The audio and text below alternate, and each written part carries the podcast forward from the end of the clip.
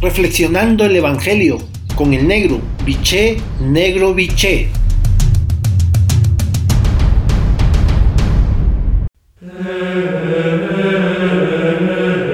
Buen día hermanos y hermanas. Hoy el Evangelio de Mateo en su capítulo 16, versículos 24 al 28, la frase central es la siguiente. ¿Qué podrá dar un hombre para recobrar su vida? La aparición de Jesús provocó en los pueblos de Galilea sorpresa, admiración y entusiasmos. Los discípulos y discípulas soñaban con el éxito total. Jesús, por el contrario, solo pensaba en la voluntad del Padre. Quería cumplirla hasta el final. Por eso empezó a explicarle a sus discípulos lo que le esperaba. Su intención era subir a Jerusalén a pesar de que allí iba a sufrir mucho, precisamente por parte de los dirigentes religiosos. Su muerte entraba en los designios de Dios como consecuencia inevitable de su actuación, pero el Padre lo iba a resucitar no se quedaría pasivo e indiferente. Pedro se revela ante la sola idea de imaginar a Jesús crucificado. No lo quiere ver fracasado, solo quiere seguir a Jesús victorioso y triunfante. Por eso lo toma aparte, lo presiona y lo increpa para que se olvide de lo que acaba de decir. No lo permita Dios, no te puede pasar a ti eso. La respuesta de Jesús es muy fuerte. Quítate de mi vista, Satanás.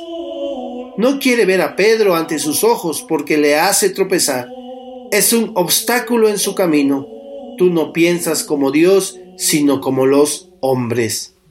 Tienes una manera de pensar que no es la del Padre, que piensa en la felicidad de todos y todas, sus hijos e hijas, sino la de hombres que solo piensan en su bienestar y sus intereses. Eres la encarnación de Satanás. Los autores subrayan que Jesús dice literalmente a Pedro, ponte detrás de mí, Satanás, ese es tu sitio, colócate como seguidor fiel detrás de mí, no pretendas pervertir mi vida orientada, mi proyecto hacia el poder y el triunfo. Es satánico confesar a Jesús como hijo del Dios vivo y no seguirle en su camino hacia la cruz. Si en la iglesia de hoy seguimos actuando como Pedro, tendremos que oír también nosotros lo que él tuvo que oír de labios de Jesús.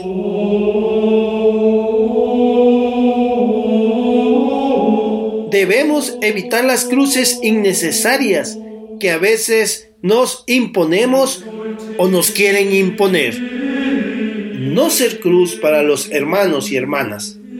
Aceptar a Jesús como servidor sufriente no es fácil, pero no hay otro camino. Recuerda que no hay resurrección sin cruz. Por lo tanto, para tu reflexión de esta mañana tarde, tomándote el tiempo necesario y el silencio que requieres, la pregunta es, ¿sabes distinguir entre la cruz de Jesús y las cruces dañinas que solemos generar con nuestro estilo de vida incoherente? Hasta entonces, un abrazo, los quiero y rezo por ustedes.